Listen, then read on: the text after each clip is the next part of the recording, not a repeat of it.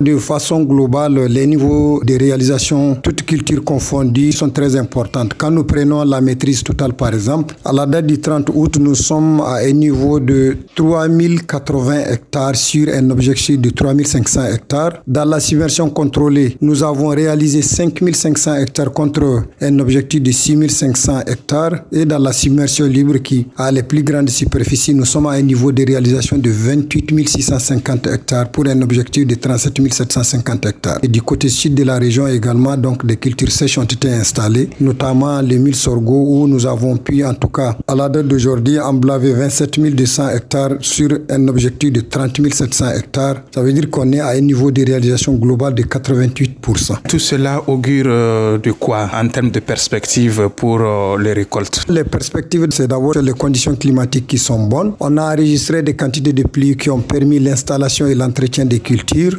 La crise du fleuve se poursuit dans de très bonnes conditions. Également, il y a l'accompagnement de l'État et des partenaires techniques financiers. Donc la campagne agricole pour cette année, en tout cas, nous estimons qu'elle évolue dans de bonnes conditions.